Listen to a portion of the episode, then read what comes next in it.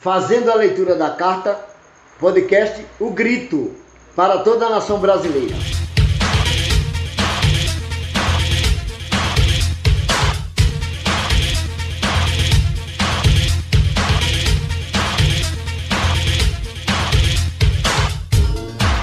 Fazendo a interpretação de uma carta oficial da Presidência da República, vamos nós aqui destrinchar a enganação que o senhor presidente da República está fazendo para a nação.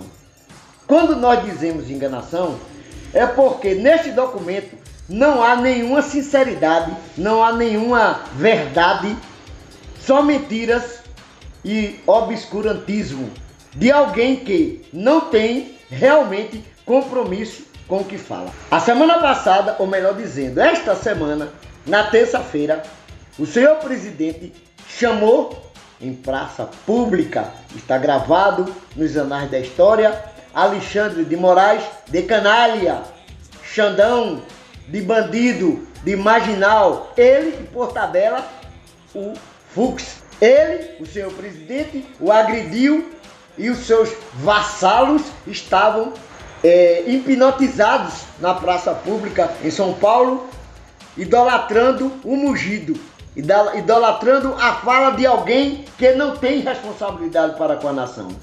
Vem agora dizer que é de conversar, é de dialogar, que faz embate com as pessoas. Qual é o embate que esse cidadão faz?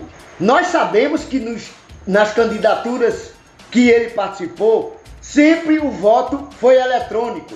Nós sabemos que a fiscalização e a, a, a, a o basculhamento, digamos assim, numa linguagem popular, das suas contas e da sua família está sendo atingido o ápice quando a Polícia Federal chega perto de algo que é inusitado e agrava a República Brasileira. Que algo inusitado é este? Os escândalos financeiros que acontecem. A pandemia que matou mais de 580 mil brasileiros. As negociatas escusas, inclusive com bancos inexistentes. Ele diz que precisa do embate político. Embate político quem? Quando esse cidadão, que é o presidente, nunca participou e nem sequer teve interesse. Cidadão este que utiliza a máquina pública, que coloca 100 anos de, de segredo no cartão corporativo para que ninguém o fiscalize. Achando ele que é que nós vivemos numa monarquia e ele é hereditário de sangue azul. Só que nós sabemos que há uma massa da população, em torno de 30%, que ainda defende este cidadão. Uma massa que está sendo levada por um discurso oportunista, por um discurso enganador, que taxa todo mundo de mentiroso, taxa todo mundo de ladrão. Aquele que faz qualquer oposição a esta, dentro desta república, a este cidadão, é considerado inimigo da nação. Inclusive, colocado todos dentro de uma mesma, de uma mesma linha de pensamento. O que é esta linha de pensamento?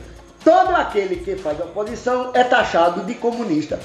Quando se quer, o senhor presidente da República nunca leu um livro, pelo que ele expressa, ele não tem nenhuma ideologia de formação de liberal, de capitalista, de comunista, de nada disso, porque ele não entende do que ele faz. No princípio do seu mandato, ele disse que estava não gostaria de estar ali, que estava cansado, mas não teve a decência e a coragem de renunciar, porque seria hombridade, seria digno se ele tivesse a moral de fazê-lo. Só que ele não quis. Ele quis enveredar para o lixo da história. E vem hoje com a carta taxando todos brasileiros a cumprir com as diretrizes, as diretrizes da lei. Lei esta que ele agrediu. Lei esta que ele foi para a praça pública e disse e convocou todos os brasileiros para a desobediência civil, inclusive com um capataz chamado Zé Trovão, que chamou o povo para que o povo fizesse balbúrdia na nossa visão, coisa que ele dizia que as faculdades ensinavam.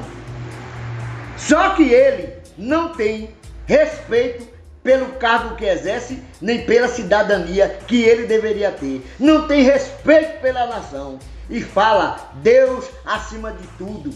Fala de família como se ele tivesse a responsabilidade de fazer a família brasileira realmente ser realçada. A família que ele defende é exatamente a família dele.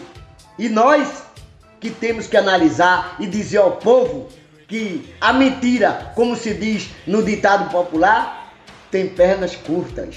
Senhor presidente, o senhor ainda tem um apoio em torno de em torno de 25 a 30% de cidadãos brasileiros conduzidos pelo fanatismo, conduzidos por fundamentalismo daqueles que querem se locupletar no poder. Infelizmente, nós estamos passando uma tempestade. Nós estamos numa situação muito difícil. Nós estamos no mesmo mar, mas não estamos no mesmo barco. Há uma diferença muito grande disso aí. E para finalizar, direi que essa é a razão da fala pelo destrinchamento de uma carta mentirosa que foi feita para a nação brasileira. É o grito dos excluídos.